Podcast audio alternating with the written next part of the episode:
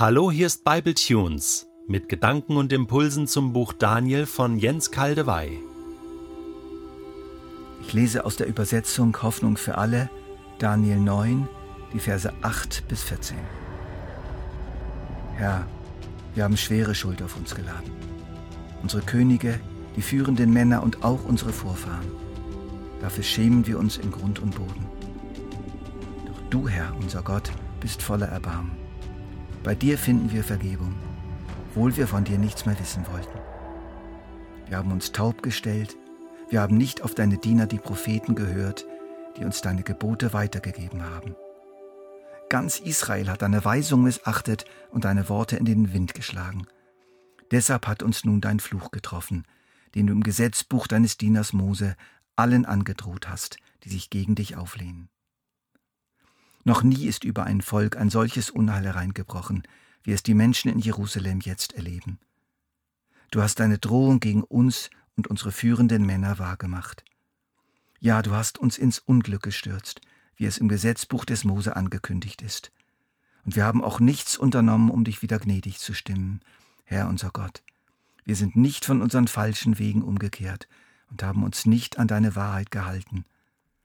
Darum warst du entschlossen, uns die Folgen spüren zu lassen.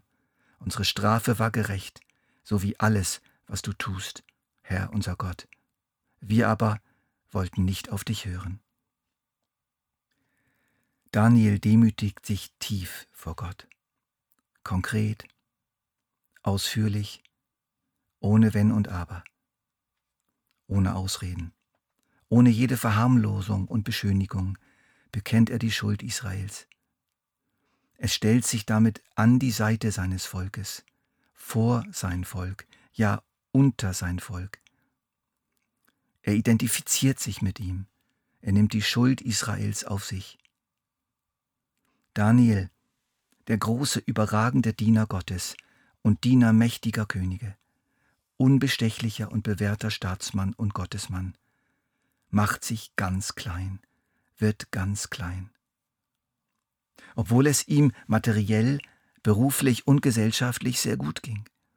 Er war hochgebildet, sehr erfahren, reich, angesehen und verkehrte in obersten Kreisen, auch wenn er natürlich dort auch Feinde hatte. Er handelte nicht nach dem Motto Lass mich in Ruhe, mir geht's gut. Sein Herz hing nicht an seinem Reichtum, seiner Macht und seiner Ehre. Sein Herz hing an Gott und seinem Volk. In seiner Fürbitte zeigt sich, was ihm wirklich wichtig war. Die Fürbitte ist eine Art Fenster zum Herzen. In unseren Gebeten kommt zum Ausdruck, worum es uns geht. In unserer Weise zu beten wird deutlich, ob wir in einer Art geistlichen Lockdown leben, nur unsere kleine Welt zählt, die da draußen gehen uns nichts an. Herr, segne meinen Zahnarzt. Wir lassen uns nicht infizieren durch die zahlreichen Viren der Nöte der Menschen, viel zu anstrengend. Wir können Daniel nicht kopieren, aber wir könnten uns doch von ihm eine Scheibe abschneiden. Eine Scheibe, das sollte doch möglich sein. Indem wir zum Beispiel der Fürbitte bewusst und mutig einen größeren oder kleineren Raum in unserem Leben geben. Wir finden diesen Raum überall in der Bibel. Mose hatte ihn, die Propheten hatten ihn, Jesus hatte ihn, die Apostel hatten ihn, Paulus hatte ihn. Und Paulus schreibt, das Erste und Wichtigste, wozu ich die Gemeinde auffordere, ist das Gebet. Das Erste und Wichtigste, wozu ich die Gemeinde auffordere, ist das Gebet. Es ist unsere Aufgabe, mit Beten, Flehen und Danken für alle Menschen einzutreten, insbesondere für die Regierenden und alle, die eine hohe Stellung einnehmen, damit wir ungestört und in Frieden ein Leben führen können, durch das Gott in jeder Hinsicht geehrt wird und das in allen Belangen glaubwürdig ist. Deutlicher geht's nicht. Dieser Raum wird aber nicht von allein entstehen. Er lässt sich nicht kaufen wie ein sich automatisch aufstellendes Zelt, das man so auf die Wiese wirft und dann steht's da. Der Raum muss geplant werden, wie groß, welche Möbel, wo und wann. Er muss gebaut werden mit Schweiß und Mühe und bewohnt werden. Und Gott kommt gerne vorbei. Ich erzähle euch zwei Beispiele aus meinem Leben, nicht weil ihr sie exakt kopieren sollt, ja nicht, aber als Anregung für euren eigenen Bau.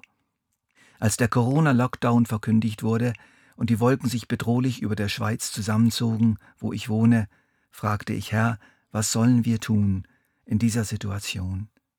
Worin besteht jetzt meine Verantwortung? Da kam mir eine simple Idee, so reingeschneit in meine Gedanken. Mache jeden Tag einen Corona-Gebetsspaziergang von zu Hause aus und bete für dein Land. Gehört getan. Meine Frau klinkte sich mit ein. So gingen wir jeden Tag einmal hinaus und beteten auf einem Spaziergang etwa 20 Minuten Corona-spezifisch.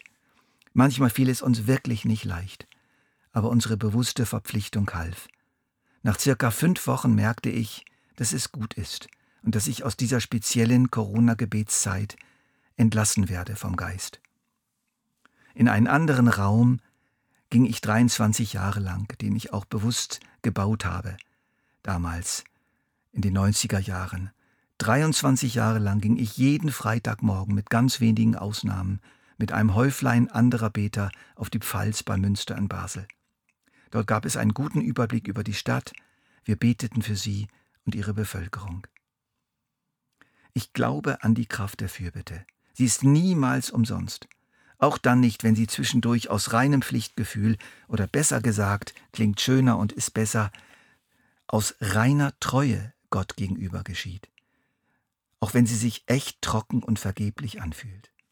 Unsere Städte, unsere Regierung, unsere Missionare, unsere Gemeinden, unsere Hauskreise, unsere Familien und auch Bibletunes, Mitarbeiter, sie brauchen unsere Gebete. Natürlich, niemand kann für alles beten. Und die wenigsten können stundenlang beten oder mit einer solchen Leidenschaft und Hingabe, wie Daniel es tat. Aber für etwas beten kannst du, und einen kleinen festen Zeitraum können die allermeisten für Gott und sein Volk oder Gott und seine Welt bauen.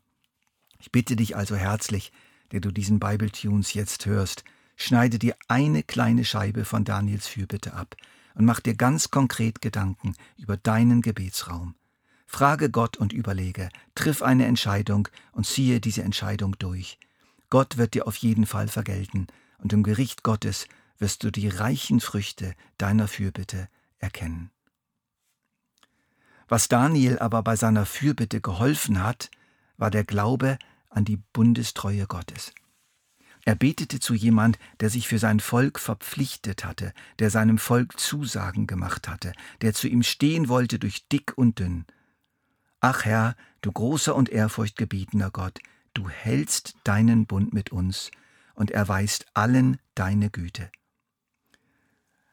Im Hebräischen heißt es, Gott bewahrt Bund und Güte. Gott bewahrt Bund und Güte. In diesem Vers kommt übrigens etwas vor, das sich in der Hoffnung für alle Übersetzung versteckt hat. Und ich betete zu Jahwe, meinem Gott. So der hebräische Text.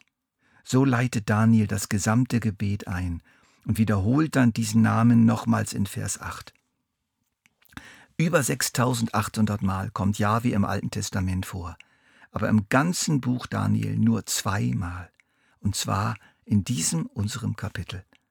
Und damit wird eine klare Botschaft ausgesendet. Jahwe ist nämlich der Eigenname des Gottes Israels.